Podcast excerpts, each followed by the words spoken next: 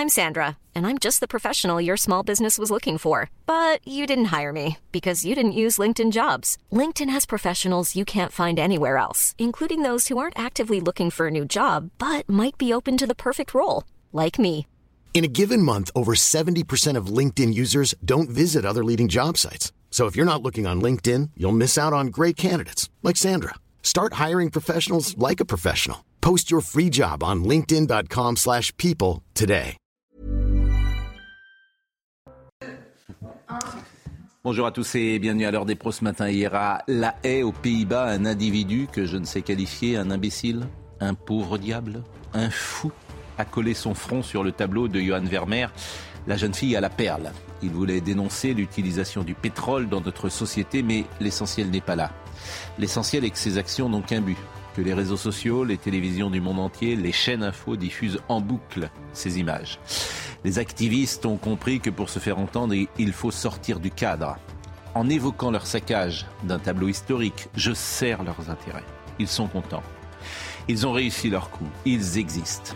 Si on veut lutter contre la bêtise, alors ne la montrons pas en exemple. La perversité du monde médiatique est ainsi posée. En parler, c'est faire leur publicité.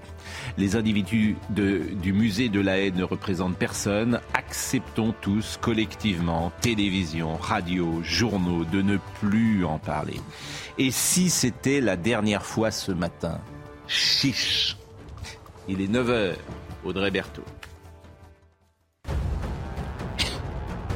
Plus de quatre jours après la disparition de Justine Vérac, son corps a été euh, retrouvé hier près du domicile de son meurtrier euh, présumé. Lucas, elle, 21 ans, a reconnu avoir tué et enterré la jeune mère de famille dimanche dernier. Il a été mis en examen et placé en détention provisoire. Sur CNews, son avocat a décrit ce matin un jeune homme au caractère lisse, avec un style de vie tout à fait normal et équilibré. Pour lui, c'était un jeune homme tout à fait ordinaire. 44 milliards, c'est la somme qu'a déboursé Elon Musk pour prendre le contrôle de Twitter. L'oiseau est libéré, a tweeté le patron de Tesla et de SpaceX. Ce matin, Elon Musk a immédiatement licencié l'ancien dirigeant et deux autres responsables de la plateforme. Et puis la Corée du Nord a tiré deux missiles balistiques non identifiés vers la mer du Japon. Les vice-ministres des Affaires étrangères américains, japonais et sud-coréens se sont accordés sur une réponse commune en cas de nouvel essai de la Corée du Nord. Claude Dornelas, Georges Fenech, Paul Melun et Joseph Massescaron. On ne parlera pas de ces activistes, mais on souligne quand même que la conséquence, c'est que toutes les toiles ou toutes les statues seront désormais protégées sous verre et qu'on ne pourra même plus les voir. C'est ça aussi, euh, évidemment, la conséquence, puisque les musées vont se prémunir de ces imbéciles. Il faut souligner que c'est exactement le même mouvement que les talibans qui ont détruit les Bouddhas de Bilal. Le meurtre de Justine Vérac. Quatre jours, euh, vous le savez, après la disparition de Justine Vérac à Brive, le suspect a donc avoué avoir euh, violé et tué la jeune femme euh, de, de 20 ans. Je voudrais qu'on écoute le procureur sur le déroulement des faits. D'ailleurs, j'ai dit qu'il a avoué avoir violé. Et hier soir, à juste titre, Georges Fenech, vous avez vu dans la défense qui se met en place que sans doute n'a-t-il pas avoué avoir violé. Et on en parlera dans une seconde. Mais je voudrais qu'on écoute d'abord le procureur sur le déroulement des faits. Le mis en cause a reconnu, quelques heures avant la fin de sa garde à vue, et en présence de son conseil, avoir tué la victime alors qu'ils se trouvaient tous deux à son domicile et qu'ils venaient d'avoir un rapport sexuel consenti. Il a précisé, sans donner davantage d'explications, qu'il lui avait donné un coup de poing, ce qui a occasionné le décès. Il aurait ensuite amené le corps en forêt avec son véhicule, puis serait allé chercher un engin agricole afin de creuser la terre pour y, enfouir le corps. De retour à son domicile, il aurait tenté d'effacer les traces de sang et brûler le sac à main de la victime. euh, de ce euh, jeune homme. Depuis que son nom est connu, euh, depuis que le suspect a avoué, plus exactement, son nom est sorti dans la presse et la photo est sortie dans la presse de Lucas. Ce qui n'est pas toujours le cas dans toutes les affaires. Je n'en dirai pas davantage. Mais je voudrais qu'on écoute l'avocat de Lucas, qui était ce matin avec euh, Romain euh, Desarbres et qui s'est exprimé euh, assez longuement sur cette affaire dramatique. Je connais tout à fait son profil. Je sais exactement ce qu'il est. Il n'est pas un Janus. Il n'est pas un individu à double face. un jeune homme au caractère tout à fait lisse, avec un style de vie tout à fait normal, équilibré, tout à fait intégré dans sa famille et avec des perspectives professionnelles euh, qui étaient euh, simples. Reprendre l'activité de son père, créer une entreprise euh, de menuiserie. Bref, un jeune homme tout à fait ordinaire. Un jeune homme tout à fait ordinaire. On va, on, va y revenir dans, quelques instants, si, vous le permettez. C'est vous qui l'avez incité à avouer? Aucunement. Dans le cadre de cette euh, euh, procédure, l'avocat assiste son client. Et à partir de ce moment-là, Lucas a pris lui-même des décisions. Euh, l'avocat n'est pas là pour dicter le comportement d'un mise en examen. Hmm. il s'est tu devant le, devant le juge hier matin? Il a exercé un droit fondamental et le droit au silence. Vous le connaissez, c'est nouveau un petit peu dans notre droit pénal français. Ce droit au silence, il l'a exercé dans la mesure où après 48 heures de garde à vue, garde à vue qui a été éprouvante, qui a été extrêmement difficile, où beaucoup de questions lui ont été posées, il a souhaité effectivement, avant de répondre à son juge d'instruction, garder le silence. Ça m'apparaissait normal qu'il le fasse. Vous nous parliez euh, à l'instant d'un jeune au caractère lisse. On sait pas ce qui ressort euh, des témoignages à droite et à gauche. Euh, il y a effectivement le Lucael, j'allais dire, je me le suis noté comme ça, gars sympa, comme on dit, d'un camarade qui est, un, un, gars bien, qui donne un coup de main aux voisins, aux amis. Il y a aussi le Lucas impulsif qui ressort, euh, qui pouvait donner un coup de poing ou euh, se montrer moins lisse que ce que vous nous décrivez ce matin. Qu'est-ce que vous en dites? L'instruction va nous révéler euh, la personnalité de ce qu'il est. Hmm. Le juge va vouloir savoir quels sont les ressorts du passage à l'acte. Vous avez en ce moment une idée un peu particulière de ce qu'il est euh, au travers des auditions que vous avez pu euh, avoir. Et dans le cas d'espèce, ce sont ces éléments techniques qui vont nous révéler sa véritable personnalité. Et psychiatrique aussi, qui sera déterminante pour comprendre ce qu'il a fait. Euh, il n'y a pas grand-chose à dire sur cette affaire en, termes de débat, mais il y a peut-être des précisions juridiques à apporter, Georges Fenech. Hier soir, vous étiez avec nous et vous les avez apportées dès hier soir. C'est un crime qui s'est commis à huis clos. Il n'y a pas de témoin. La victime, malheureusement, ne peut plus parler. Donc, euh, on n'a que la version, on n'aura que la version de l'auteur.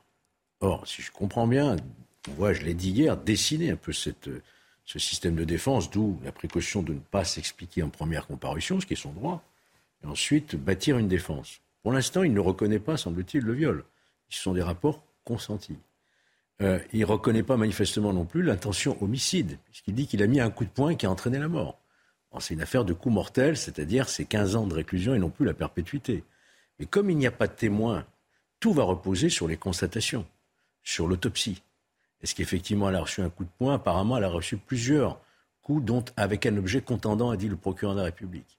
Donc tout va dépendre maintenant, pour faire la lumière sur les circonstances de la mort, des constatations que feront les médecins légistes sur le corps de la victime.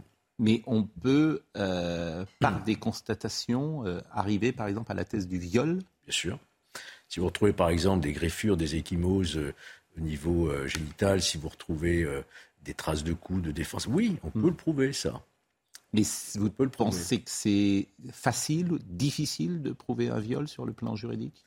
C'est difficile quand il n'y a pas évidemment de, témoins et qu'il n'y a hmm. plus la victime. Euh, donc il va falloir démontrer qu'il alors est-ce qu'il y a des recherches de traces de sperme, tout ça dépendra de l'autopsie. Jean-Luc Thomas est à. Limoges, puisque bonjour Jean-Luc. Euh, Lucas, Bonjour, euh, elle, je pense, a été incarcéré euh, à, Limoges, semble-t-il. Est-ce que vous pouvez nous donner des précisions sur le déroulement de l'enquête et les suites judiciaires? Eh bien, écoutez, euh, l'enquête va devoir maintenant euh, établir un mobile à propos de la mort de Justine euh, Vérac. Est-ce que ce meurtre s'inscrit sur fond de jalousie, de frustration ou de dépit amoureux?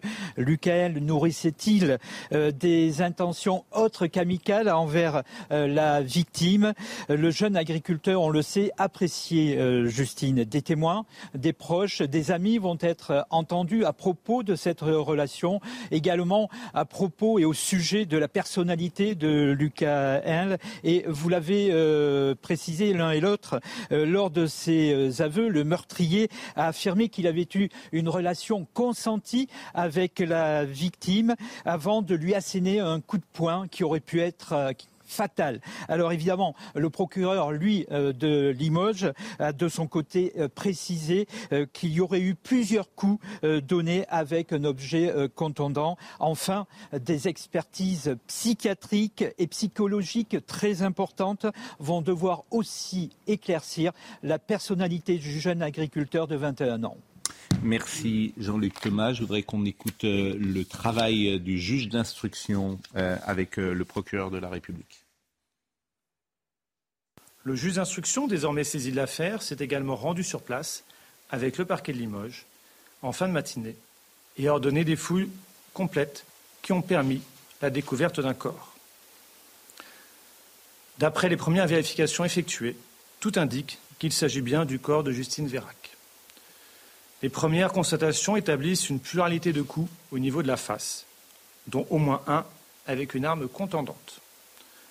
Une autopsie et des expertises seront réalisées dans les meilleurs délais pour formellement confirmer l'identité de la victime, établir la cause de la mort, la nature des violences subies, ainsi que pour vérifier la présence éventuelle de substances étrangères dans le sang. Et puis pour être tout à fait complet, le procureur a dressé euh, un profil judiciaire, cette fois, de Lucael. Le mieux examen, âgé de 21 ans, n'a jamais été condamné. Il avait en revanche été déjà mis en cause dans une procédure de destruction par moyens dangereux et dégradation. Dans le cadre de cette procédure, il avait été mis en examen et placé en détention provisoire jusqu'au 12 avril 2021. Il faisait l'objet depuis cette date d'une mesure de contrôle judiciaire dont il respectait les obligations. Dans le cadre de l'information judiciaire, des expertises psychiatriques et psychologiques seront ordonnées pour éclairer la justice sur sa personnalité. De Bénat dans une seconde, mais on est toujours surpris parfois de, ou pas d'ailleurs, de, l'âme humaine. Euh, Georges Fenech, on a appris que dimanche matin, euh, ce jeune homme euh, avait participé à un match de football de son équipe. Il n'est pas entré en jeu manifestement, mais il était dans le vestiaire, il était dans l'équipe et il est allé comme si de rien n'était faire ce qu'il devait refaire ce dimanche. Et personne dans l'entourage n'a pu euh, imaginer. On a entendu aussi qu'il était reparti à la boîte. Oui. Il était reparti après. il, a fait, il a tenté de faire disparaître euh, toute mm. trace de son crime déjà. Hein. Donc il est dans une forme de, déni totalement. Euh, mm.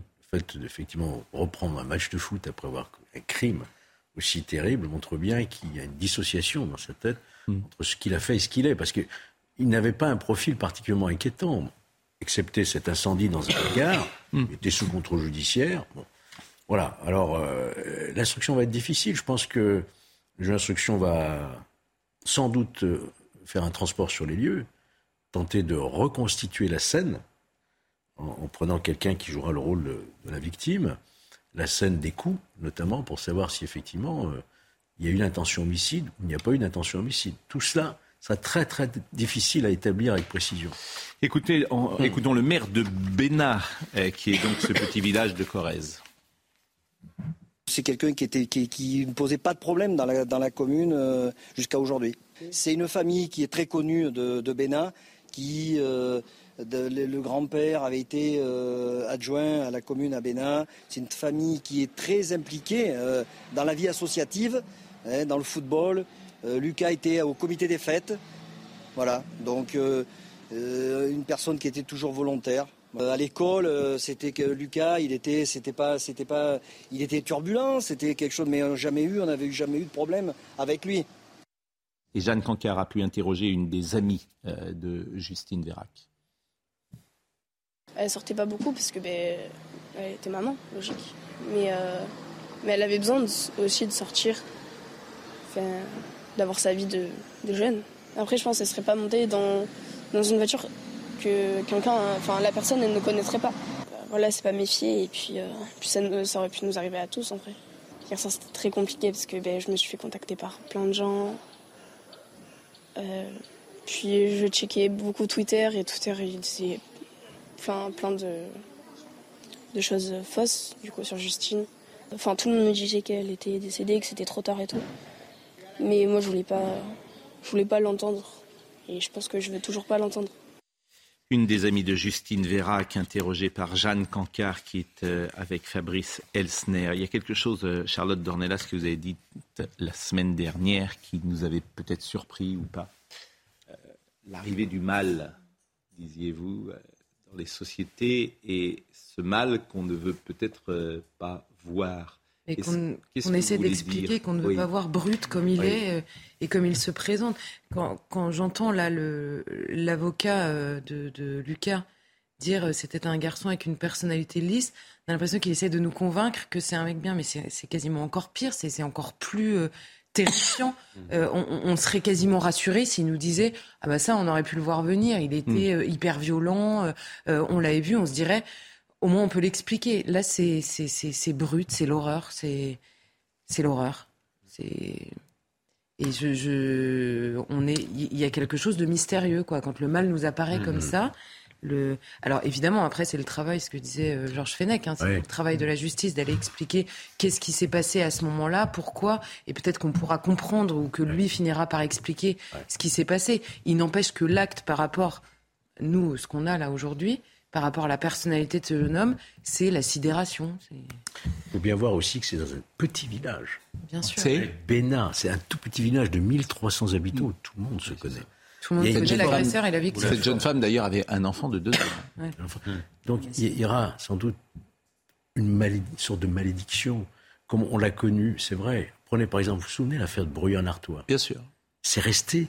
D'ailleurs, Bruyant-Artois a changé de nom. Hein. Mm. C'est Bruyant-Bussière. Mm. Qui ne se souvient de la Vologne Ça, c'est des petits villages qui vont rester marqués pendant des années, voire des générations, sur ce crime qui a un impact vraiment considérable dans un village où tout le monde se connaissait. Bien sûr. Hmm. L'affaire de Bruy en Artois, c'est 72, je pense, donc ça a 50 ans. Brigitte Devève qui avait été. Exactement. Et j'ai encore dans l'oreille la confidence que m'avait rapporté euh, Gilbert Collard, que le juge qui Pascal lui avait dite. Juge Pascal, alors je ne peux pas. Il avait fait fausse route, hein. rapporter. Oui, mais fausse route euh, volontairement. Juste Pascal lui avait dit quelque chose d'absolument terrible à Gilbert Collard. S'il le, le dira un jour, il le dira, euh, sur cette affaire qui fait partie des grandes, alors ces grandes affaires euh, judiciaires nous marquent. On n'a jamais élucidé. Oui, alors il y a toujours dans les grandes affaires judiciaires, qui n'est pas le cas ici, quelque chose qui fait qu'elles traversent le temps, c'est précisément lorsque on ne sait pas. Comme l'affaire Grégory. Bien sûr, on ne sait pas. Euh, dernier passage que je voulais vous montrer.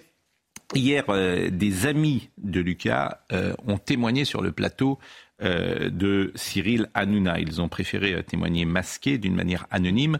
je voulais que vous les écoutiez néanmoins parce que leur témoignage peut éclairer forcément cette situation. là, il était, il était célibataire? Là, il était célibataire, là. C'est. C'est plus avec. Et vous parlez de Justine parfois ou pas du tout? Oh non, on en a parlé une ou deux fois quand on la voyait. Euh, vous disiez quoi? euh, Mais il, s'aimait bien, quoi. Parce que tu le voyais bien en boîte, ils dansaient ensemble. Euh, c'est même les médias qui m'ont appris qu'elle avait un copain. D'accord. Et quand il est. si vous l'aviez vu, enfin, il, est, il, était déjà parti avec elle, voilà, au cours de soirée. Elle, elle, Justine, elle, s'est dit bon, voilà, je, je risque rien avec lui. Ah oui, elle était, était déjà partie avec lui. C'est très important ce que vous êtes en train de nous dire parce que ça veut dire qu'effectivement il y avait une, connexion entre eux et que euh, peut-être quand il l'a suivi visiblement euh, en dehors de la discothèque, elle est partie se reposer, il l'a suivi, euh, il a eu peut-être envie de, l'approcher ou d'aller plus loin avec elle. C'est très nouveau ce que vous nous dites, c'est-à-dire qu'ils se connaissaient vraiment. Hein. C'est ça? Oh, Oui, c'était pas des, pas des inconnus. C'était très loin d'être des inconnus même. Très loin d'être des inconnus. Oui, ils, avaient, déjà eu fricoté déjà ensemble, dansé en boîte de nuit, et après on ne sait pas. on n'a jamais été avec eux non plus. Et vous en avez parlé, par exemple, euh, comme on parle entre, entre, hommes parfois, euh, de, de, Justine ou de, de, ses frustrations ou, de ses, ou, par rapport à elle, il en avait parlé avec vous de manière plus précise? Non. Pas de ma part. moi, il m'avait dit qu'il appréciait, que c'était ah oui qu'il appréciait. Euh. c'est pour ça qu'au jour d'aujourd'hui, je comprends pas pourquoi ça a fini comme ça? Je ne sais pas s'ils se sont. Euh, s'est passé quelque chose, ils ont dû disputer, peut-être qu'il a paniqué, ou peut-être elle est tombée. Euh. il a paniqué, c'est pour ça qu'il a réagi comme ça. Euh, on ne sait pas, c'est. Et tel que vous le connaissez, un refus de la part de, Justine aurait pu susciter chez lui une réaction de colère, d'impulsivité, de, violence? Je pense pas, non. non pas de la personne qu'on connaît. Non, non, pas envers elle. Non, c'est sûr. Euh, la façon qu'il nous, nous, en a parlé déjà. Euh, ouais. Non, non. Bon, que les choses soient claires. Euh, on n'a pas envie de transformer notre émission en émission de faits divers. Il y a une séquence particulière que nous vivons tous ensemble depuis une dizaine de jours. Euh, d'habitude, nous traitons davantage des sujets politiques, des sujets de société et de ça. Là, vous avez effectivement une séquence de faits divers tout à fait euh, mm. remarquable qui euh, frappe l'opinion publique et c'est pourquoi nous, nous en parlons. mais surtout que sur ce sujet-là, je le répète, il n'y a pas de débat à avoir. Il y a des informations à avoir, mais il n'y a pas de débat. Il y a parfois des faits divers qui éclairent un fait de société. Là, je ne sais pas, sauf, sauf si euh, vous ne partagez pas mon avis, si vous pensez que ça révèle, si, mais quand, si vous pensez que ça révèle une violence de la société. Mais, quand, Charlotte prend la, question sur le, et à mon avis, elle le prend à juste titre là où il faut le prendre, c'est-à-dire sur la question du mal qui se réinvite. En fait, il ne nous a jamais quittés, mais il se réinvite parce que les. De même, d'ailleurs, pour faire une parenthèse rapide, euh, pendant la pandémie, la mort la pandémie a ressuscité la mort au, sein de nous. C'est-à-dire on, a repris conscience de, l'existence de la mort. Maintenant, ressusciter la mort, c'est oui, Oui, ah oui, c'est fait. Je, l'ai fait exprès. Donc c'est, euh, j'ai même commis un petit euh, plus là-dessus parce que c'est vraiment intéressant. C'est la mort n'existait pas et elle s'est réimposée. Et de même, c'est exactement la même chose pour la question du mal. Absolument, Charlotte a totalement raison. C'est-à-dire que, en effet, l'accumulation nous rappelle que le mal, que le mal est présent et que ça ne sert à rien de dire en effet que les personnes euh, sont lisses ou qu'il y a un contexte ou etc. sans prendre en compte cet élément. J'ai dit pardon à cette émission qu'il y a des personnalités, il y a des écrivains par exemple comme Bernanos ou autres qui nous manquent aujourd'hui pour comprendre, c'est-à-dire pour saisir. Les psychologues c'est très bien, c'est très bien et c'est utile. Mais il y a autre chose. C'est parce que nous ne sommes pas faits simplement, nous sommes faits aussi par d'esprit, et c'est ça qui est important. Sous le soleil de Satan. Sous le soleil de Satan. On a un Gaspard Proust qui a fait une chronique ah, extraordinaire. Merci parce que Charlotte me l'a envoyé. Merci. Sur ce sujet. Voilà. Eh ben, tiens, on va essayer. Je vais demander à Marine Lançon de la sortir. Pourquoi pas cette euh, chronique du JDD Et je vais essayer d'en lire. Euh, un ou deux extraits. Il est 9h22, on va marquer une euh, pause. On va parler de Roanne, on parlera de Madame Buzyn qui est intervenue ce matin. On parlera de Linda Kebab qui a eu, euh, la justice lui a donné raison euh, dans la plainte qu'elle avait produite contre M. Tahabouaf. On parlera de la fin des voitures thermiques. Ça a été acté hier. Je suis même étonné que personne n'en parle. En 2035, 2035 en Europe, il n'y aura plus une voiture thermique de vendue. C'est dans 13 ans même dans 12 ans. Est-ce que c'est possible ou pas? Est-ce que c'est une bonne chose ou pas? Est-ce qu'on est en train de faire sur les voitures électriques la même erreur qu'on a fait sur le nucléaire pour des raisons idéologiques? Mm. En posant la question, vous voyez euh, mon inclinaison. C'est une bombe à retardement. Euh, ah c'est un vrai sujet. Oui, bien évidemment. Et puis alors, on recevra à 10h, Emmanuel Seigné, Une vie incendiée, publiée euh, aux éditions de l'Observatoire. Marquons une pause.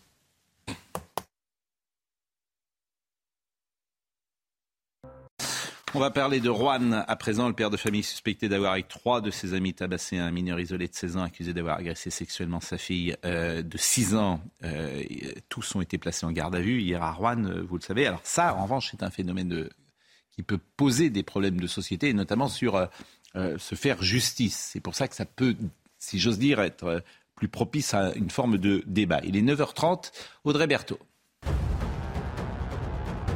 Les pompiers sont reçus aujourd'hui à l'Elysée. Emmanuel Macron va honorer euh, les acteurs engagés cet été contre les feux de forêt, notamment les pompiers de l'Hérault, de Lozère et de Gironde. Au-delà des décorations, l'Elysée promet des annonces sur les moyens à mettre en œuvre pour lutter contre les feux de forêt, mais aussi sur le modèle même de la sécurité civile à adapter face aux conséquences du changement climatique.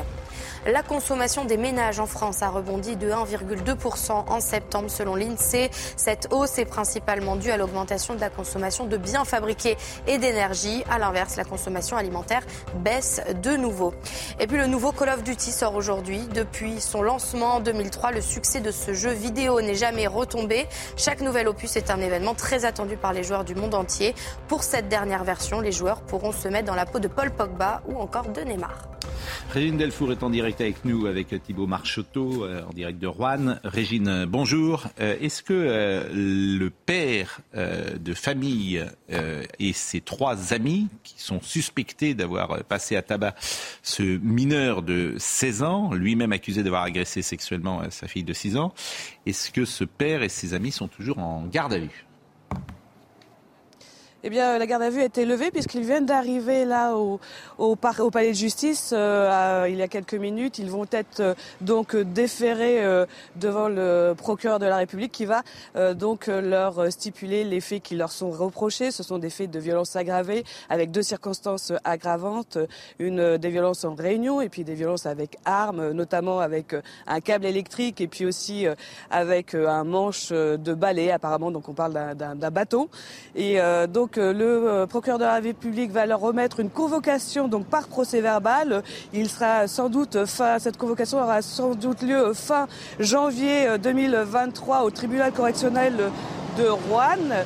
Et euh, ensuite, il va leur notifier aussi qu'il les place sous. Il va saisir donc le, le juge des libertés et, euh, et, de la détention parce qu'il a décidé de les placer sous contrôle judiciaire. Le juge donc de la liberté et de la détention les recevra euh, un par un et leur dira donc les obligations et les, interdictions dont ils seront donc redevables. Ils devront donc sûrement pointer toutes les semaines au commissariat de Rouen. Ils devront sûrement ne pas être en contact les uns avec les autres et puis surtout aussi ne pas sortir du territoire national. Merci euh, Régine. Alors on a appris que le père de la fillette avait été condamné en octobre 2014 à 4 ans de prison, dont un avec euh, sursis, assorti de 3 ans de mise à l'épreuve pendant 3 ans pour le braquage en décembre 2012 d'un bar tabac de Rouen, avec trois complices dont il n'a jamais révélé le nom. Il avait également été condamné à une interdiction de paraître à Rouen et à une interdiction de porter une arme pendant 5 ans. Ceci évidemment n'ayant absolument aucun rapport avec l'affaire dont, dont, on parle. Mais c'est un père qui a réagi, et ce père qui a réagi, comme chacun de nous peut-être pourrait euh, réagir, euh, a été mis en garde à vue. Alors certains s'en émeuvent, d'autres au contraire parlent de l'état de droit qu'il faut faire euh, respecter. Euh, je ne sais pas si vous avez un, avis ou, un commentaire ou une analyse sur en plus. Hier, on était hier soir sur ce plateau et certains soulignaient que c'est aussi quelqu'un qui réagit avec une culture peut-être différente, c'est-à-dire que là la loi du talion est quelque chose qui effectivement n'est pas forcément monnaie courante dans la culture occidentale, qui est une culture occidentale aujourd'hui assez individualiste, dans laquelle les règlements de compte claniques, tribales, sont pas forcément monnaie courante. Le seul endroit aujourd'hui, je me suis renseigné avant de venir, dans lequel la loi du talion est encore autorisée, c'est au Nigeria. Vous voyez, parce que c'est dans la loi islamique aussi. Mm. En France, typiquement, la loi du talion est quelque chose qui n'a plus cours depuis des siècles, je parle sous votre contrôle, cher Georges, et qui n'a pas cours aujourd'hui. Et donc, effectivement, euh, je crois qu'il y a de cela. Maintenant, ce, ce mineur isolé guinéen, lui-même, probablement que dans son pays, s'il avait commis ce type d'acte, c'est à peu près le même règlement qu'il aurait subi. c'est ça qui est un peu cocasse, voire même euh, peut-être pire. Mm. Maintenant, on est effectivement dans un état de droit et il serait incompréhensible qu'il n'y ait pas de garde à vue après un tel acte, même si, lorsque l'on se met à la place du père, on ne peut que comprendre son acte. Maintenant, si vous voulez, on ne peut pas non plus laisser la porte mm. ouverte à ce type de choses. Je voulais vous lire un, euh, quelqu'un qui a écouté notre émission hier soir et qui m'a proposé une analyse de cette situation. Je ne citerai pas son nom parce que je ne souhaite je ne sais pas s'il souhaite qu'on le dise. Et il me dit, euh, euh, il y a aujourd'hui trois modèles contradictoires de notre société qui sont juxtaposés en France. Le modèle individualiste et sans frontiériste, post-étatique, qui nous domine idéologiquement depuis 50 ans sous le nom impropre d'État de droit et auquel euh, n'adhèrent complètement que 20% de Français soutenant explicitement l'oligarchie au pouvoir. Le modèle communautaire, pré-étatique, importé par l'immigration, Corse excepté, dit-il, archaïque à nos yeux, en ce qu'il donne la priorité au lien du sang, l'enfant de Rouen, et de la religion, la femme voilée, tuée euh, quartier Bellevue à Nantes, tout en privilégiant la violence privée pour préserver les uns et les autres. Vendetta Omerta. 20 à 25% des résidents en France se réfèrent à ce paradigme à des degrés divers. Dans les deux cas, Nantes et Rouen, ce sont des gens du quartier qui, en un temps record, ont pris l'initiative de rechercher les coupables. Il est significatif de constater que ces vengeurs avaient eu eux-mêmes maille à partir avec la justice d'État, car ce n'est pas la leur. Dans ce cas de Nantes, il s'agit d'une forte supposition, dit-il. Et troisième modèle, le modèle de l'État national, moderne, qui est celui qui a fait la France, mais qui ne règne plus en maître, car ses bras régaliens, sa raison d'être, ont été coupés au nom de l'État de droit. Néanmoins, il domine encore dans l'imaginaire de 60 à 65% des Français, même si ces derniers sont exposés 24 heures sur 24 à la moulinette impitoyable de l'individualisme. C'est très, c'est très, c'est très juste. Le ah, fait capital est que ce modèle national est soumis au feu croisé des deux autres qui ont un intérêt objectif commun à parachever son démantèlement, d'où leur connivence paradoxale et même extravagante au sein des métropoles dont ils se partagent euh, l'espace. Alors je pourrais tout lire parce que j'ai trouvé que c'était très intelligent, très intéressant. L'incohérence vient de ce que seul l'État national souverain est capable de nous protéger face aux deux autres modèles pareillement dangereux pour des motifs différents etc. Alors, je ne vais pas tout lire, mais c'est. Le lien qu'il fait entre individualisme et état de droit serait peut-être à relativiser quelque peu, je pense. Bah non. Qu'est-ce qui non, ce qui est intéressant, c'est n'est pas entre l'état de droit comme principe, c'est entre ce qu'il est devenu ah, aujourd'hui. oui. Et Là, je suis d'accord. Oui, mais j'ai l'impression que c'était ça dans la première partie. Bien sûr. C'est que, ce qui est devenu l'état de droit, c'est évidemment on a comment dire une passion du droit qui nous fait parfois oublier le but de la justice déjà pour commencer, et ensuite une lecture qui n'est qu'à travers des droits individuels, si possible, de la personne mise en mmh. cause. Ça, c'est vrai quand même. Et à force de vous d'être omnubilé par les droits de chacun, vous en mmh, oubliez l'intérêt de tous. Mais c'est un peu une déformation de l'essence de l'état de droit. Alors je poursuis parce que vraiment c'est une réflexion vraiment passionnante. Le communautaire parce qu'il est réintroduit chez nous euh, tous les conflits religieux, coloniaux, raciaux, qui nous ont fait tant de mal et nous entraînent inéluctablement dans une dynamique imprévisible de sécession et de violence. La société des individus est également redoutable, mais pour la raison inverse, sa croyance hypocrite en la similitude et la bienveillance des êtres humains l'a en effet conduite à s'auto-désarmer alors qu'elle est probablement probablement l'un des ensembles sociaux les plus vulnérables de tous les temps. Mmh. Très intéressant ça. Et moi, ce que je, ce que je trouve dommage, c'est que le politique ne s'empare pas de ces sujets-là. Le politique ne fait pas de politique. D'ailleurs, le politique fait de la com, le politique. Bon, voilà. Oui, alors c'est parce, que, le politique ne sait pas dans quelle société euh, il veut vivre et dans lequel, et dans lequel il vit. oui, mais la, tragédie est que la majorité des Français, toujours attachés à la mythologie de l'État national, responsable de la sécurité, continue de lui faire confiance alors qu'il en est devenu délibérément incapable. Moi, ce que j'attends, bah, euh, évidemment, euh, de, des hommes politiques, c'est précisément ce que dit ce monsieur qui est connu, pour tout vous dire, mais que je ne citerai pas. Bien. Euh, mais pourquoi, pourquoi Parce que vous dites, je ne vais pas donner son nom parce que je suis pas sûr de pouvoir le donner. Non, mais c'est pas ça. Mais ce que j'attends, c'est un peu de hauteur de vue. Ce que je reproche aux politiques, etc., c'est leur manque de courage. Et ils ont tort de prendre les gens pour des imbéciles. Ils ont tort de dire, euh, vous n'êtes pas capable de comprendre ça. Tout le monde est capable de comprendre ce que je viens de dire. Et c'est un peu haussé, me semble-t-il. C'est ça un homme politique. C'est pas euh, d'être sur les chiffres ou de faire de la com ou d'attendre. Euh, le président Macron vous a pas entendu, cher Pascal, parce que, en juger par son intervention à la télévision, il a été plutôt un président comptable et technocratique qu'une lecture en termes de civilisation, comme vous venez de le lire aujourd'hui. Et je pense que le, président Macron devrait venir sur notre plateau. Ah bah écoutez, voilà. je lui laisse volontiers le président Macron. Il devrait venir avec vous. Moi, je serais modeste. Si vous voulez, il devrait venir là. Je l'invite à venir là. Et croyez-moi, il ferait ah, je veux dire, on l'interrogerait pas sur la comptabilité. Mais non, mais il ferait vraiment de, la politique, bah de la politique. Ce qu'on attend. Oui. La notion d'État, on va parler. Quand naît un État hmm. C'est le jour où les particuliers remettent ce pouvoir de rendre la justice à une tierce personne, qui est l'institution judiciaire, au nom pas uniquement de la victime, mais de la société. Parce que le crime qu'a commis euh, ce jeune, hmm. euh, ça cause un préjudice terrible à la famille, etc., mais à la société tout entière. Si euh, on se lance dans la promotion d'une justice privée, du talion, du lynchage, ou tout ce que vous voulez, Hmm. c'est le dépérissement de l'État. Oui, mais alors, non, attendez. c'est le dépérissement de notre civilisation. C'est viennent de 2000 Talion. ans de civilisation qui foutent le camp. Quoi. On est Ça, vous avez absolument, raison, Georges. on est absolument d'accord, mais sur, justement sur ces, ces trois, euh, ces trois euh, comment dire, volets voilà, qui, qui sont parfaitement décrits, là, la nouveauté quand même qu'on a, c'est tous les sondages avec une majorité de Français qui disent comprendre ou approuver ou euh, le père et la réaction du père. Il est vrai que la civilisation parfois nous oblige à dépasser, on va dire, un état de nature. Tous les hommes du monde, et c'est peut-être ça qu'il faut dire en ce moment, tous les hommes du monde comprennent ce qu'a fait ce père et naturellement, c'est ce qu'ils vont faire. Et vous avez d'ailleurs cité la Corse, mais il y a outre l'Occident, on va dire, euh, ou l'Europe, euh, vous allez partout dans le monde, n'importe quel père, ce qui est normal, ce qui est son devoir, c'est évidemment d'aller au minimum péter la gueule du gars qui vient de violer sa fille de 6 ans. Ça, c'est sûr. Et il se trouve que, en effet, la civilisation, quand l'État dit on va dépasser ça parce qu'il y a une proportionnalité que vous allez, par ailleurs, ça ne va rien régler, et que si vous avez en plus la mort, là en l'occurrence il ne l'a pas tué, mais si vous avez la mort sur la conscience, parce que la loi du talion peut aller jusque-là, euh, si vous avez la mort sur la conscience, ça ne vous aidera pas à vous remettre. Donc la justice fera mieux ce travail-là que vous, même pour vous. Le problème, c'est que le délitement de ce contrat-là, il vient pas des Français qui soutiennent ce père de famille.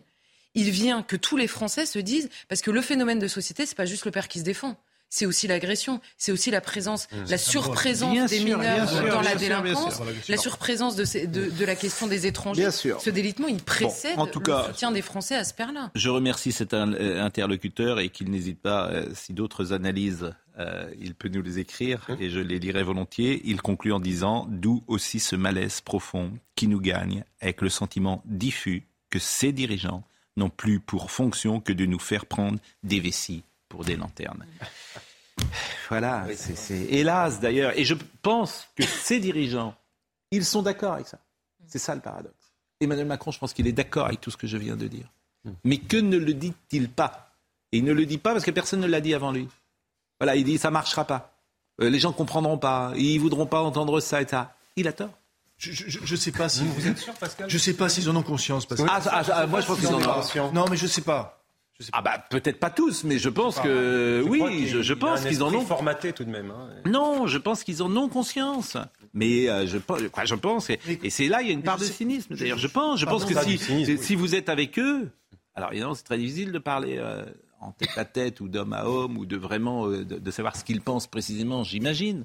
Mais bien sûr. Et ne croyez-vous pas qu'Emmanuel. Macron croit vraiment à l'être post-national, post-moderne je crois qu'il y a une part de sincérité, peut-être on peut peut-être lui faire grâce de cela. je pense qu'il aime sincèrement la mondialisation, l'être Eh ben, c'est pour post-national. ça- c'est pour ça qu'il doit venir. Ah mais bien sûr, moi j'en- vous prêchez Il un doit venir dans le meilleur. Mais on proposer. fait 8 heures consécutives.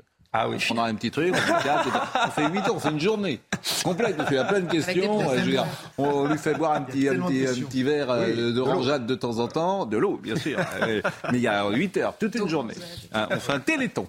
Hein, J'allais dire un Macron. Un télé-Macron. Un, un Macron. On est même prêt à lui On faire a- un cordon bleu euh, ici. mais bien sûr, nous, on est, on est, on est, on- bon. Euh, Agnès Buzyn, ce matin, Agnès Buzyn. Alors Agnès Buzyn, euh, c'est intéressant d'ailleurs, c'est la seule ministre de la santé au monde mise en examen. Effectivement, elle dit, alors ça, on s'auto-flagelle, dit-elle, pourquoi on est le seul pays. Alors, problème des juges, hein, les juges en France. Ah, ça y est, c'est reparti. Mais c'est Mais oui, mais parce que. mais ce que, ce que je vous dis, que- pardonnez-moi, on est le seul. voulez aux ne juges.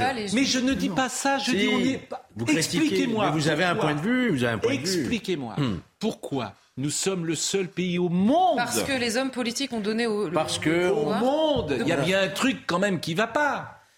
On le a- seul. Ah oui, parce que nous, Ah on, oui, est, bah oui. vous savez, on est le pays de la révolution. Hein. Ah bon, bah vous parlez d'une. Ah C'est oui. vraiment, je vous ai connu la phrase de. François Mitterrand. C'est l'égalité de tous, y compris des puissants devant la justice. Si vous, Nul n'est au-dessus des lois, parce Mais que euh, la perversité, je vous l'ai dit, si vous commencez à attaquer les hommes politiques dans l'exercice de leurs fonctions sur un plan judiciaire, ils ne feront plus rien. je ne parle pas Qui- de ça. Qui, qui, C'est les qui politiques a permis la poursuite des Je- hommes je politiques dans l'exercice de leurs fonctions? Pas les juges, les hommes politiques. suis d'accord avec Qui, vous. pour acheter pour acheter le peuple qui considère de plus en plus, qui constate de plus en plus leur impuissance politique, se sont dit on va leur donner des os à ronger pendant ce temps-là. La donc haute autorité, transparence, donc bien la sûr, haute autorité, etc.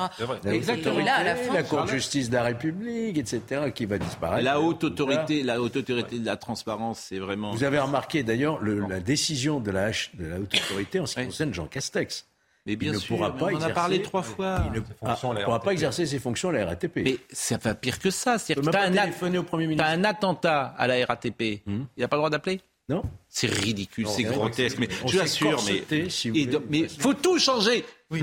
vous comprenez ça il faut Il tout changer. Parce que- Voilà. faut une table rase. Non, mais- faisons. non, du passé, Du passé, faisons table rase.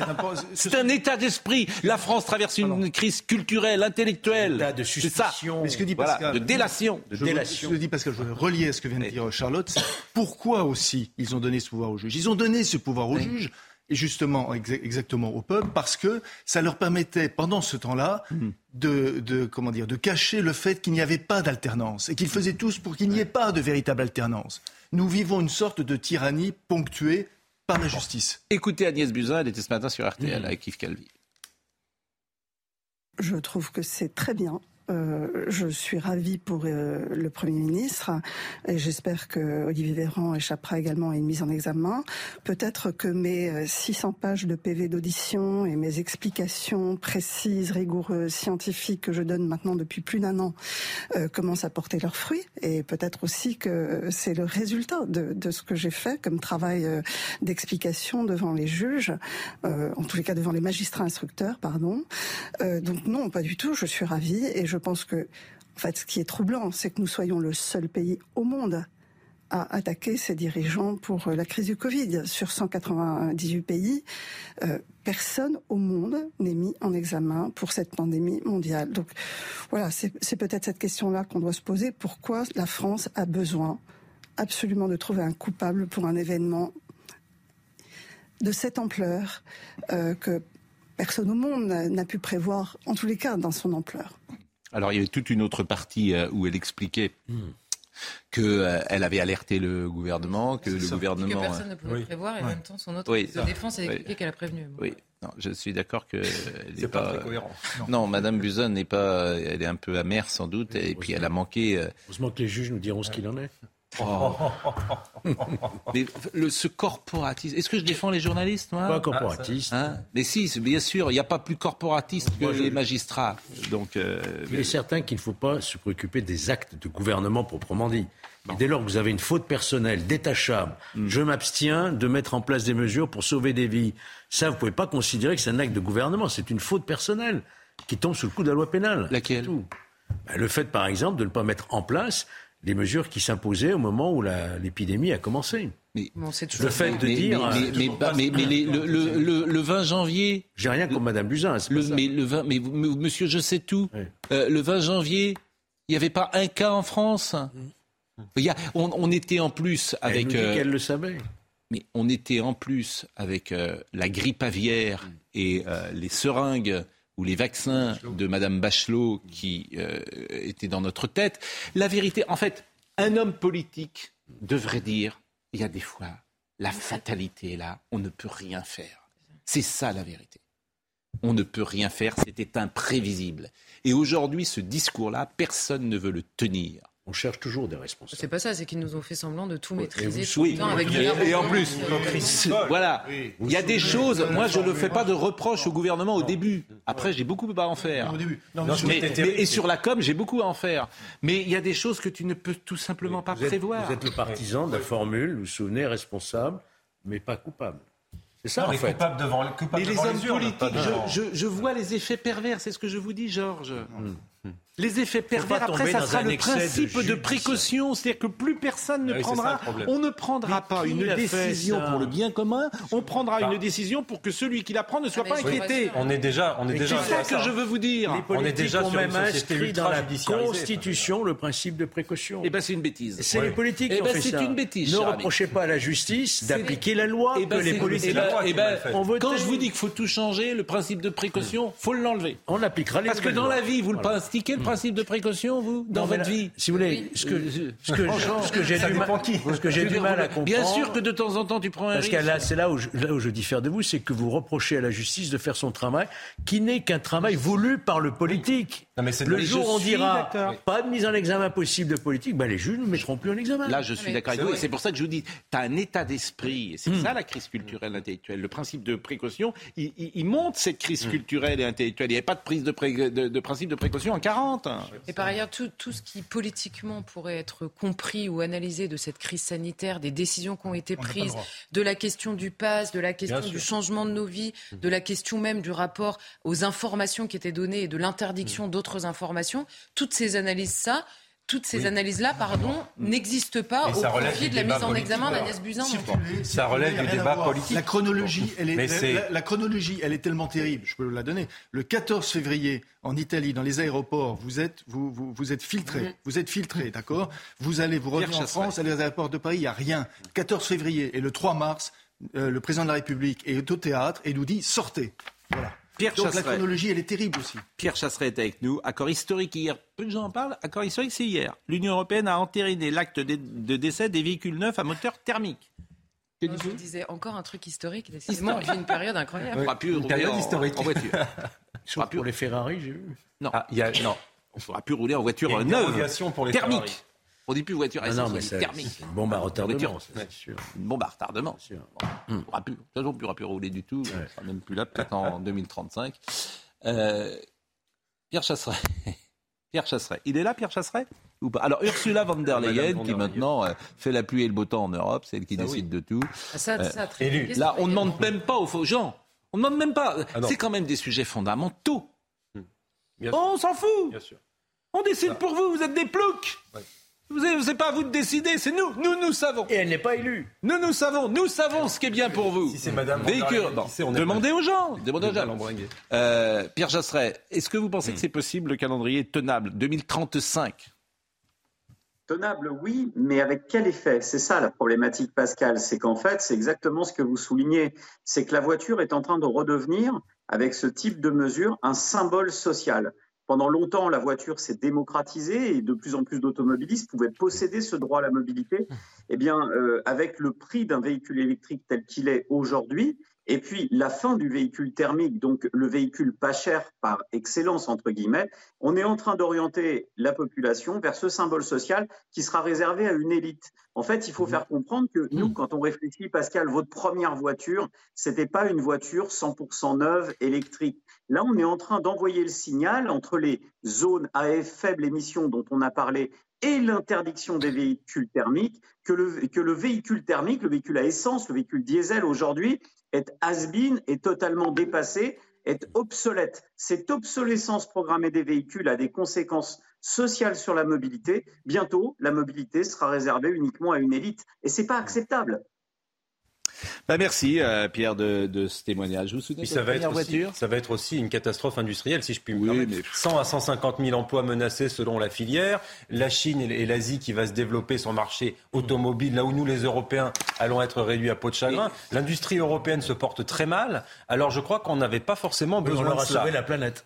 Ah ben, pas forcément, vu le nombre de pas. consommateurs que nous avons. Nous Même sommes pas dans 500 10 ans, elles millions pour toute l'Europe. et non, le marché de l'occasion va se développer sûr, avec des voitures qui sont aussi très Vous vous souvenez polluantes. de votre première voiture? Oui, C'était une, c'était une marque allemande.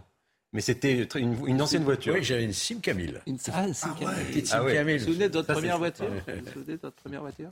Non. Non. Vous en souvenez pas Non, moi, je suis un handicapé moteur. Je, je- Vous n'avez pas de voiture Vous n'avez pas de voiture Ah oui, Ah. d'accord. Je ne vois pas comment on peut vivre sans voiture. Et, et Charlotte, vous. Ouais, C'est- Non mais à Paris, vous êtes né à Paris, peut-être àRis, les Parisiens. né à Paris. Eh, Ah les oui. Par- oui, donc Ah le oui. Parisien, il- c'est comme Laurent Geoffrin, il a pas de voiture.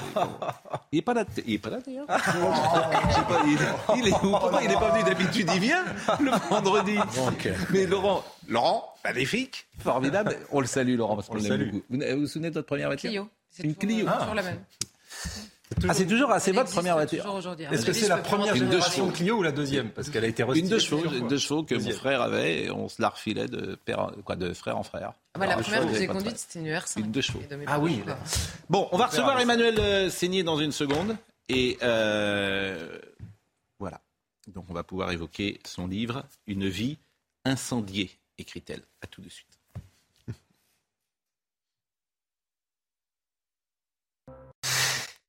Emmanuel Seigné est avec nous. Euh, bonjour euh, Emmanuel Seigné et merci d'être avec nous. Euh, c'est délicat de vous interroger. Ah oui? Oui. C'est délicat parce qu'il y a la femme que vous êtes, courageuse, loyale, fidèle, amoureuse, bien sûr. De amoureuse, mais ce n'est pas un amour aveugle. Et en même temps, il y a alors, ce crime qui date de 1977, quand Roman Polanski a eu cette relation sexuelle avec une mineure de 13 ans. Alors on va en parler dans une seconde. Il est 10h01, Audrey Berthaud. Des prix qui ne cessent d'augmenter. Selon l'INSEE, l'inflation accélère au mois d'octobre avec une hausse des prix de 6,2% sur un an. En août et septembre, les prix avaient continué à grimper, mais moins vite que les mois précédents. Ce niveau d'inflation n'a jamais été vu depuis 37 ans. L'Union européenne s'accorde pour la fin des moteurs thermiques en 2035. Eurodéputés et États membres ont trouvé un accord sur cette réglementation emblématique pour les objectifs climatiques européens. Le texte prévoit de réduire à zéro les émissions de CO2 des voitures neuves en Europe à partir donc de 2035. Et puis regardez euh, ces images, une météorite de 200 tonnes s'est écrasée sur Mars. C'est le plus gros cratère martien jamais observé. Il a été euh, découvert par la NASA. Résultat, un cratère de 152 mètres de large et 21 mètres de profondeur.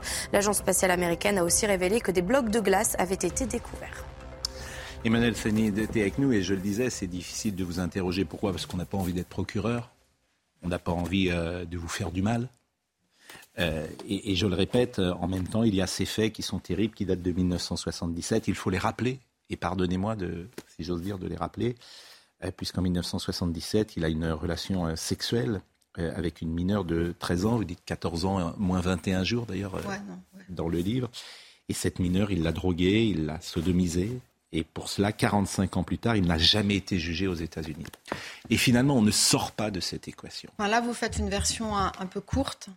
Je ne sais mm. pas si, vous avez lu mon livre, enfin, mm. j'imagine que oui. Mais, euh, Parce qu'on ne sort pas de cette Les faits sont absolument graves et je ne les mm. cautionne pas.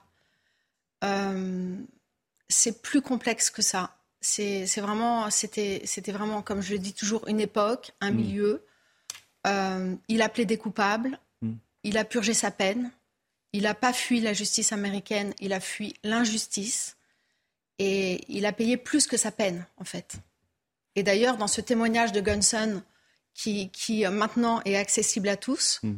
euh, alors ça, c'est le, le procureur de l'époque. Le procureur qui rappelle que le juge le juge a, trahi sa parole. Voilà, a trahi sa parole puisque le juge euh, s'était engagé à ne pas aller au-delà euh, des réquisitions qu'il avait produites. Voilà, exactement. et, aujourd'hui, il y a quelques jours, hein, ça, on a appris. Ah non, oui, il y a, un mois. Pour le procureur, voilà. Mais, mais ce témoignage a été mm. bloqué pendant 12 ans. C'est ça. 12 ans par la mm. justice mm. américaine. Et c'est grâce à deux journalistes que, au nom du premier amendement, c'est-à-dire au nom de la, la liberté d'expression, que euh, ce témoignage est accessible à tous, tout le monde peut le télécharger. Bon, il fait 160 pages, donc c'est, mais c'est intéressant. Et la Suisse ne l'a pas extradé parce qu'il a purgé sa peine. Sinon, il l'aurait extradé. Donc, euh, c'est une histoire extrêmement complexe et c'est pour ça qu'il faut lire ce livre parce que j'explique tout ça d'une manière, j'espère, assez détaillée et assez digeste. Euh, et, les gens parlent de cette histoire, mais ils n'y comprennent rien parce que c'est extrêmement compliqué. C'est une histoire unique. J'entends ce que vous dites et c'est pourquoi je vous disais tout à l'heure c'est difficile de vous interroger parce que vous êtes l'épouse de, Roman Polanski. Mais quand je commence euh, en disant ce que je dis là, on ne sort pas de cette équation et des faits. Les faits sont là. Les faits c'est ça qui, quelle que soit d'ailleurs la justice, quelle que soit, vous dites, il a pas Absolument. Pas. Et c'est ça qui forcément Bien sûr. dessine le portrait, vous dites peut-être d'une époque, mais aussi d'un homme qui est à l'époque, euh, en 1977, il avait une quarantaine d'années. Oui, il avait une quarantaine d'années. Et, et, et c'est fait, effectivement, dans la société d'aujourd'hui. Je sais ils sont. Euh, Mais Samantha Gamer elle-même dit que, que euh, ce qui lui est arrivé à l'époque, c'était mm. pas si rare et que c'était pas l'outrage que mm. c'est aujourd'hui. C'est elle qui le dit. Elle dit qu'il n'y a eu aucune violence. Mm. Elle, dit plein de choses pour lui. Vous en connaissez beaucoup, vous, des histoires où le procureur et la victime défendent l'accusé? Alors, elle le défend aussi peut-être parce qu'elle a envie de tourner la page, qu'elle en a assez de cette histoire qui lui aura pourri. Non, parce euh, qu'elle sait que c'est injuste. Elle sait que c'est injuste tout ça. Elle le sait. Et d'ailleurs, je, je, publie un de ses emails oui, je... euh, qu'elle a envoyé à Roman, mm. et c'est assez clair en fait mm. dans, dans, dans, cet email. Mais, mais c'est vrai que ces faits-là, jusqu'au bout, euh, témoignent. Alors, je comprends qu'ils choquent les gens, ces faits. Je comprends. Mais ils existent. Euh, oui, alors vous dites c'est une autre époque, euh, c'était l'époque des Lolita et, ça, mais tous les hommes de 40 ans euh, ne couchaient pas avec des jeunes filles de 13 ans, euh, même en 1977. C'est ça qui est très... Bien sûr, bien sûr, mais mais il y en avait quand même. Oui, alors peut-être dans des milieux particuliers. que sont les milieux artistiques. C'est ce que je dis. C'était un milieu particulier. Moi, vous savez, j'étais mannequin très jeune, 14-15 ans. Et je voyais ce qui se passait autour de moi. Hmm. Vraiment, je le voyais. Hmm. Et quand j'ai connu Romane en 85, je voyais le, cette phrase maladroite euh, qui m'a été reprochée, oui, j'ai dite euh, dans 7 à 8. Ce que je voulais dire, c'est que toutes les filles étaient, étaient après lui. Et il était extrêmement courtisé. Il y en avait même qui dormaient devant sa porte. Donc il y avait ce phénomène de groupie aussi. Non, mais vous avez parfaitement et raison. Je dis pas qu'il a bien fait de faire ce qu'il a fait. Mais j'entends, et vous avez dit tout à l'heure, c'est pas un amour en vogue. Et puis on sait aujourd'hui, et ce n'est pas, euh, euh, comment dire, euh, salir la mémoire, par exemple, de Claude François, de dire qu'effectivement, à l'époque, lui-même. Claude François et autres. Mais, mais, mais, parce que Claude François, on le sait, c'est avéré, il y a eu des témoignages. effectivement, l'époque était différente ça s'entend. Il y a l'époque et le milieu, ouais. Le milieu, etc. Mais il n'empêche, je, je, je, le répète, qu'on ne sort pas de, de, cette équation. Alors, du coup, la question que je me suis posée, et que tous les journalistes vous posent depuis le départ, et je trouve qu'à chaque fois, je ne peux pas dire que je ne comprends pas, mais pourquoi vous avez écrit ce livre? Parce qu'il y a d'une certaine manière que des coups à prendre. C'est-à-dire que à chaque fois, les gens vont vous interroger sur ces faits, ils vont vous les rappeler, euh, ils vont, ils, vont prendre à témoin les, les téléspectateurs. Donc je me dis, mais pourquoi avez-vous écrit ce livre? Pour plusieurs raisons. D'abord pour la vérité, parce que euh, il y a beaucoup de choses qui sont dites euh, qui sont fausses. Donc j'avais besoin de rétablir la vérité. J'en avais vraiment besoin pour ma famille, et, pour son public aussi, parce que c'est vrai que son public aussi a le droit à cette vérité. Après, je sais qu'il n'y a, que des coups à prendre. Euh... Et Roman Polanski vous a donné son feu vert pour que vous écriviez Vous savez, il ne savait pas que j'écrivais ce bah, livre. Oui.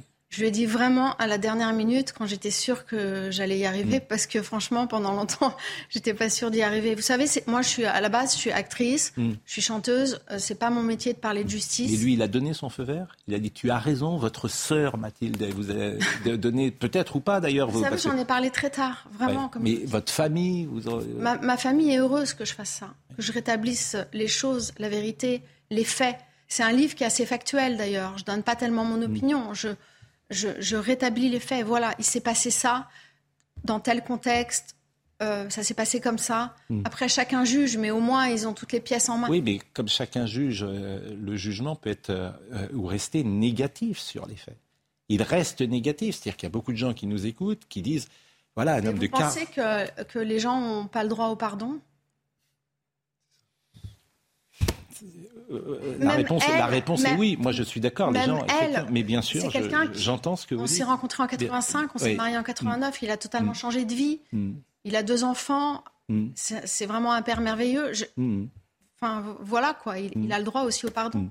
Et je sais, je sais que je fais vaciller les certitudes. C'est-à-dire qu'on considère, on considère, quand vous dites la droit au pardon, on considère qu'il n'a pas été jugé dans l'opinion. Il l'a été. Dans l'opinion euh, publique. le juge a trahi sa parole. voilà, Et même le procureur, le fameux Gunson, hmm. dit il a bien fait de partir. Hmm.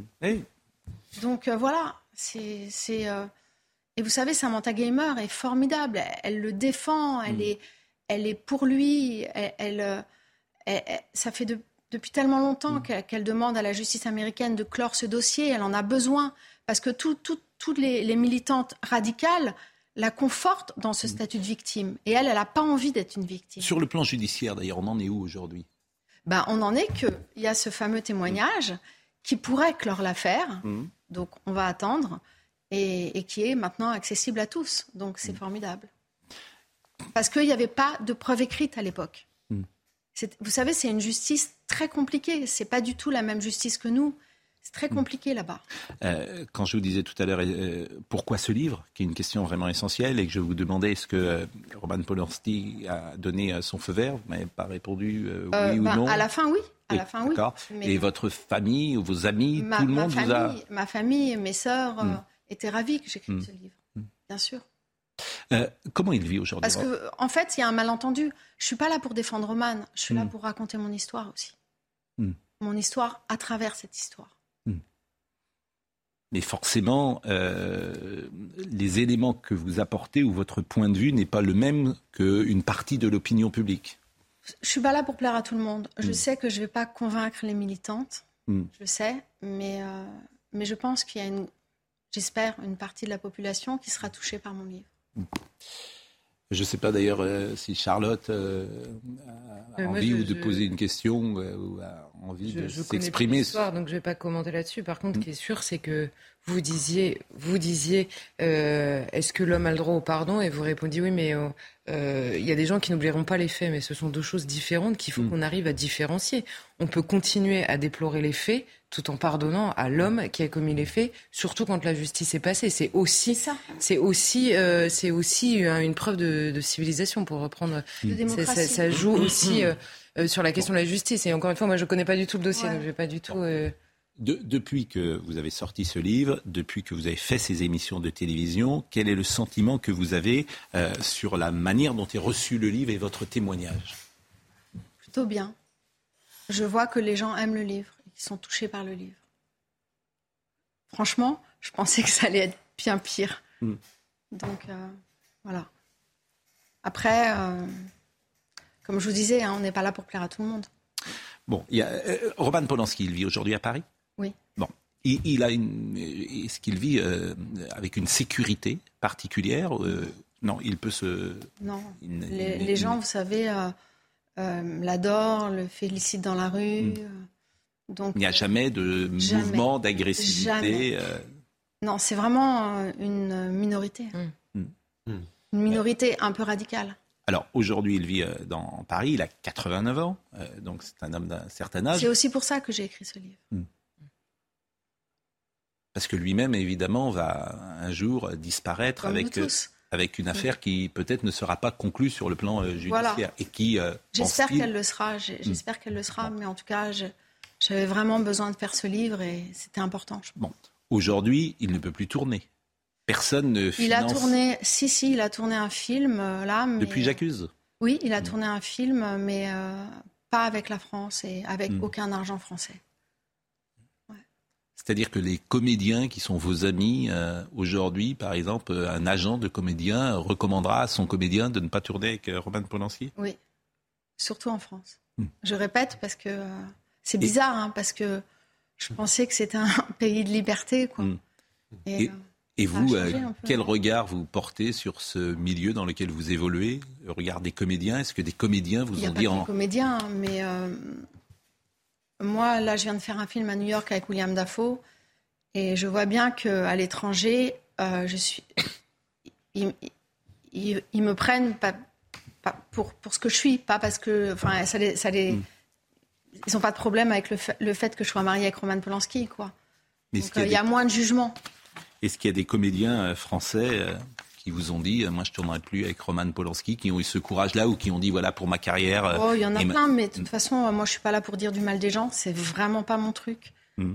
Et, et, voilà, chacun fait ce qu'il veut, et, et c'est dommage qu'il y ait cette absence de liberté, en fait.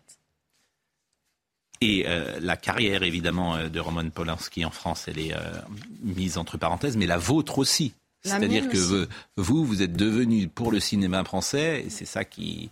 Le cinéma... Ne m'étonne pas sur la nature humaine, d'ailleurs. Les, magazines de mode qui mettaient en couverture dès que je faisais... je sais pas, rien. Hmm. oui, bien sûr, parce que les gens ont peur et c'est fou comment la société finalement a peu de courage et, euh, et voilà, j'espère que peut-être ils vont en avoir un peu plus.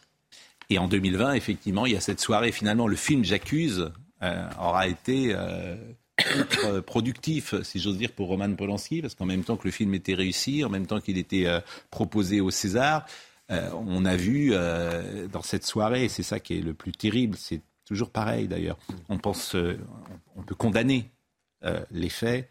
mais les, les, faits existaient. Voilà, on peut condamner, mais ce que je n'aime pas, évidemment, c'est taper sur quelqu'un qui est à terre. Et quand j'ai vu une animatrice ce soir-là, quand j'ai vu un animateur, un, célèbre comédien euh, ce soir-là se servir de ça pour faire une forme de publicité personnelle, la nature humaine n'est pas toujours très, très belle. Ah ça, on a compris. Bon. Euh, Adèle Haenel, par exemple, vous racontez que euh, vous étiez, vous aviez eu un échange avec elle. Oui, absolument. C'était au, déjeuner des Césars de 2014 où mm. pour la Vénus à la fourrure, on avait huit nominations mm. et moi j'étais nommée comme meilleure actrice. Et elle est venue et elle m'a félicité pour mon, mon travail et, et, mon, mon, interprétation et, le film. Mais bon, je, vraiment, j'ai pas envie de parler d'elle, de, dire du mal. C'est une très bonne actrice. Et comme je vous dis, c'est pas mon truc. Euh, ce qui est frappant dans le livre que vous avez écrit, c'est combien Sharon Tate est présent. Oui. Ça, je trouve euh, ça tout à fait. Alors, il faut rappeler que Sharon Tate, a été euh, massacrée euh, une nuit à Los Angeles euh, alors qu'elle était enceinte, et qu'elle était effectivement la femme de Roman Polanski, que c'était un couple iconique, qu'ils mm. étaient l'un et l'autre incarnaient une beauté et euh, une réussite totale à Los Angeles à, cette époque-là. Et vous dites, je songe à Sharon, plongée dans un passé qui n'est pas le mien, une histoire qui n'est pas la mienne. J'ai dû supporter les comparaisons aberrantes. Certains allaient jusqu'à affirmer, mais oui, elle lui ressemble, que Roman avait retrouvé Sharon en moi, au mépris de notre relation, de notre famille. Personne ne soupçonne à quel point je suis marqué par la mort de Sharon. Elle et Roman formaient le couple idéal, aimant. Ils étaient jeunes, beaux, talentueux et célèbres. Je me suis souvent senti écrasé par l'idéal planétaire qu'ils incarnaient, je n'avais pas imaginé à quel point la violence de ce drame allait me poursuivre. Hmm. C'est vrai que quand je l'ai rencontré, euh, euh, c'était vraiment euh, la chose qui, me faisait très peur et qui me, qui me terrorisait. L'autre histoire je, de Samantha, je ne trouvais pas que c'était bien, bien sûr, mais, mais c'était moins c'était beaucoup moins angoissant pour moi. Et je ne pensais pas que c'était cette histoire-là qui finalement allait hmm. abîmer ma vie.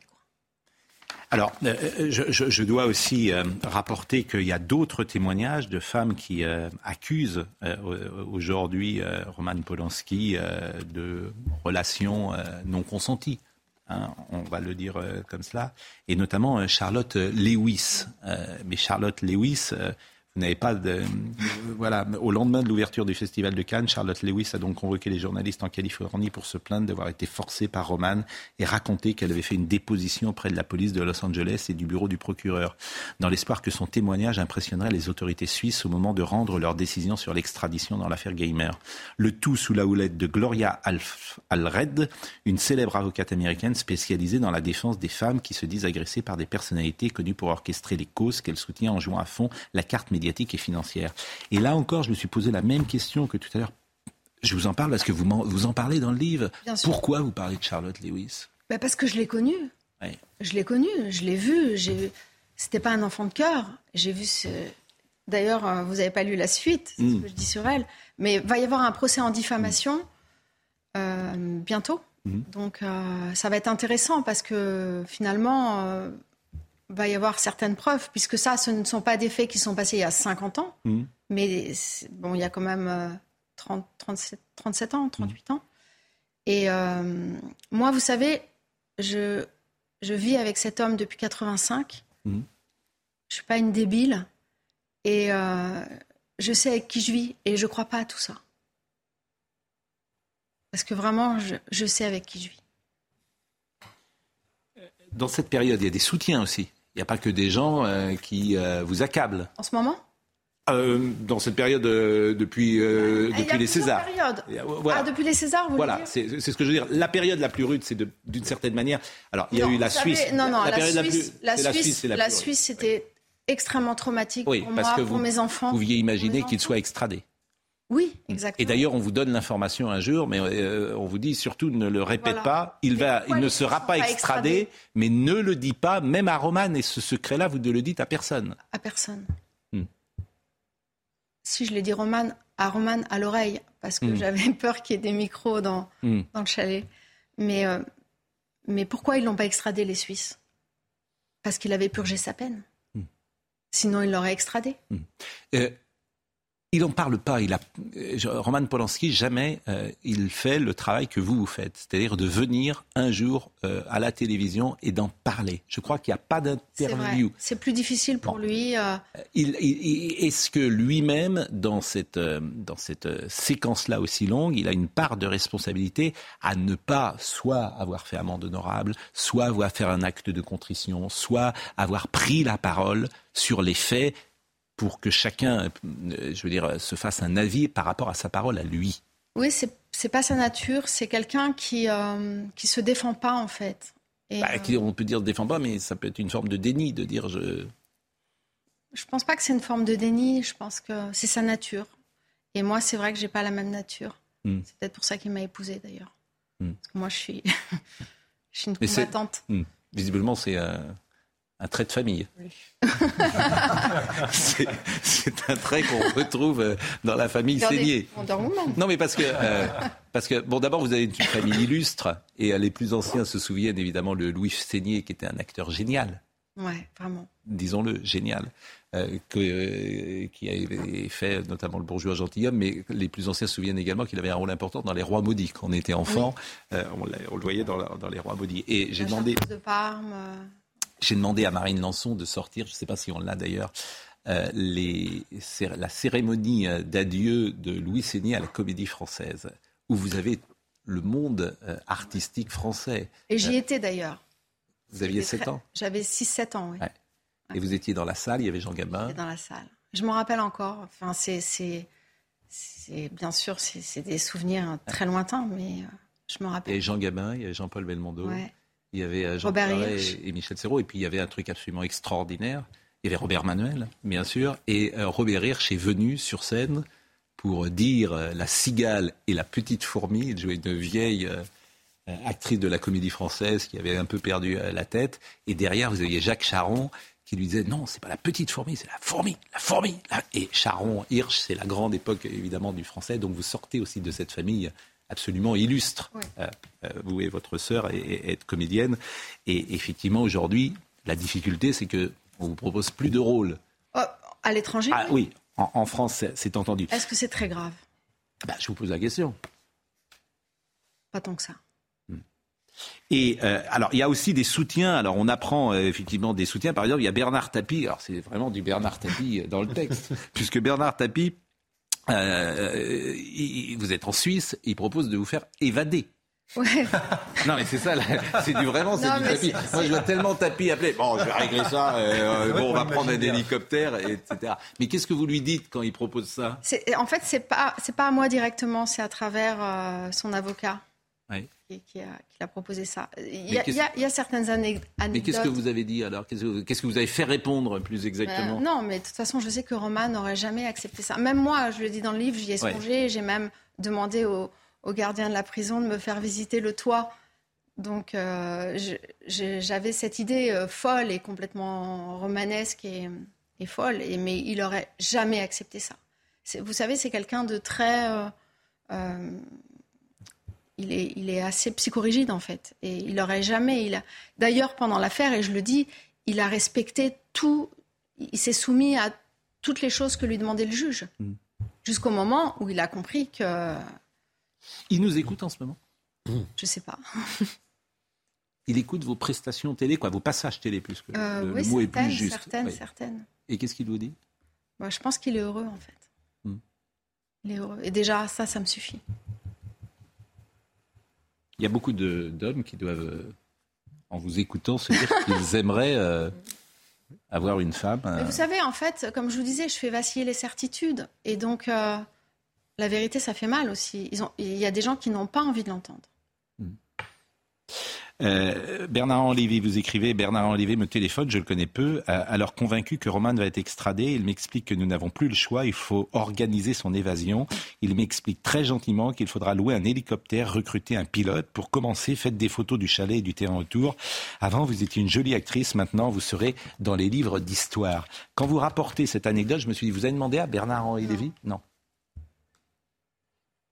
Mais ça s'est passé. Vous savez, si je dois demander à tout le monde, est-ce que je peux dire ça, est-ce que je peux dire ça, euh, j'ai pas fini quoi. En plus, c'est rien, c'est rien de mal, c'est rigolo. Euh, c'est non? Alors, c'est comment dire dans le dans le dans le climat actuel d'aujourd'hui, les personnalités qui soutiendront Roman Polanski, peuvent prendre un risque dans l'espace médiatique. Oui, mais c'était, c'était en 2000, 2010. Euh, J'ai vu par exemple que Catherine Deneuve avait pris la parole un matin pour défendre Roman Polanski. Ça a été une volée ah de, de bois vert. Je me souviens de Frédéric Mitterrand prenant également euh, la défense de Roman Polanski de la même façon. Oui, mais en 2010, c'était pas pareil. C'était hmm. pas pareil. Bah, déjà, c'était en 2010, je me souviens, les attaques avaient été euh, puissantes. Hein. Je cite Frédéric Mitterrand, souvenez-vous, ça avait été, euh, ça avait été euh, assez puissant. Oui, c'est vrai, c'est vrai. Mais, mais quand même, il y avait un climat qui était différent. Il y avait oh, énormément d'artistes qui ont fait une mm. pétition dans le monde entier. Et d'ailleurs, il a pu monter J'accuse avec des comédiens du français, avec Jean Dujardin, etc. Donc ces comédiens-là ont accepté de jouer Absolument. avec lui. Absolument. Et puis même après, il y a eu Carnage avec Kate Winslet, euh, avec Jodie Foster. Mm. Euh, il y a eu La Vénus à la fourrure. Il y a eu, euh, il y a eu plein de films après. Quel est le film que vous préférez de Roman Polanski? Le bal des vampires. Ah, je comprends. Et aussi Rosemary's Baby, j'aime beaucoup. On a, tous, on a tous un film. Oui. Et vous-même avez tourné Moi, j'ai fait six films avec lui. Le premier, c'était Frantic. Frantic. Avec Harrison Ford, qui se tournait sur euh, les quais de Seine, ah, oui. me semble-t-il. Je ne l'ai pas revu depuis euh, très longtemps. Je ne sais pas si ça, ça a, comme on dit, ça a bien vieilli ou pas, euh, Je l'ai vu il y a trois mois à peu près, ça a très, bien, vieilli. très bien vieilli. Et puis on était avec Pascal Bruckner l'autre jour, et on parlait de Lune de Fiel, ouais. qui est un film... Là, c'était, ça a été plus dur parce que les... Euh, les critiques étaient un peu. Maintenant, c'est devenu un film culte. Oui. Mais à l'époque, euh, c'était peut-être un peu trop avant-gardiste. Chaque semaine, nous rendons, euh, non pas hommage d'ailleurs à Philippe Labro, c'est pas le mot, mais nous euh, annonçons son émission du dimanche soir, l'essentiel chez Labro, et je vous propose de voir l'extrait que Philippe nous a envoyé. ça sera dimanche vers 22h15, 22h30, et il reçoit Céron Céron. Ah mais oui, Céron, c'est les années 70, c'est le disco. Écoutons. 50 ans de carrière, c'est vrai. OK. Comment vous arrivez à conserver une telle énergie? Attendez, euh, je, euh, samedi dernier, je jouais à Genève. Oui. Euh, vendredi ou samedi, je sais plus, je suis à Dubaï. Je fais une trentaine d'événements comme ça dans l'année. Quand vous avez, vous allez voir où je vais en venir, quand vous avez euh, des injections d'adrénaline que me filent les jeunes, j'arrive, ils ont la banane. à la fin, on m'a fait ça, je crois c'était au Touquet, un gros festival. C'était 25 000 entre 18 et 35 ans. Et allant saluer devant la scène, comme tout artiste. Oui. Et et il y a une bande de jeunes qui m'ont regardé, c'est on est, ton, on est ton futur, on est ton futur. Attendez, c'est de l'adrénaline, c'est de l'injection d'adrénaline. Ah c'est pas du botox. Ouais. c'est fantastique. L'essentiel chez Labro, c'est donc dimanche. Et demain à 10h sur CNews, c'est Bonjour Docteur Millot. Et euh, Docteur Millot nous parlera du cœur, comment il fonctionne et comment en prendre soin. Eh bien, vous, vous en avez manifestement euh, du cœur. Et c'était un plaisir que de vous ah, recevoir. Merci de m'avoir reçu. Ben non, merci euh, pour votre intelligence, votre sensibilité, bien sûr, et, ce que vous avez dit ce, ce, matin qui permet d'entendre une autre voix sur ce dossier. Restez encore quelques secondes avec nous, on va se dire au revoir, mais Audrey Berthaud nous rappelle les titres du jour. L'enquête à Roanne, le père de famille qui a tabassé un jeune homme suspecté d'avoir agressé sexuellement euh, sa fille. Sa, garde à vue a été levée euh, ce matin. Les trois amis du père aussi. Ils sont arrivés au tribunal de Roanne. Ils seront prochainement jugés pour violence aggravée. Face au nouveau 49-3 dégainé par Elisabeth Borne sur le budget de la sécurité sociale, les députés du Rassemblement national ont déposé une motion de censure ainsi que les élus euh, de la France insoumise. Les motions devraient être débattues lundi. Et puis dans le sud de l'Ukraine, l'évacuation des civils de la région de Kherson, occupée par la Russie et qui fait face à une offensive ukrainienne, est achevée. L'Ukraine qualifie ces transferts de population de déportation.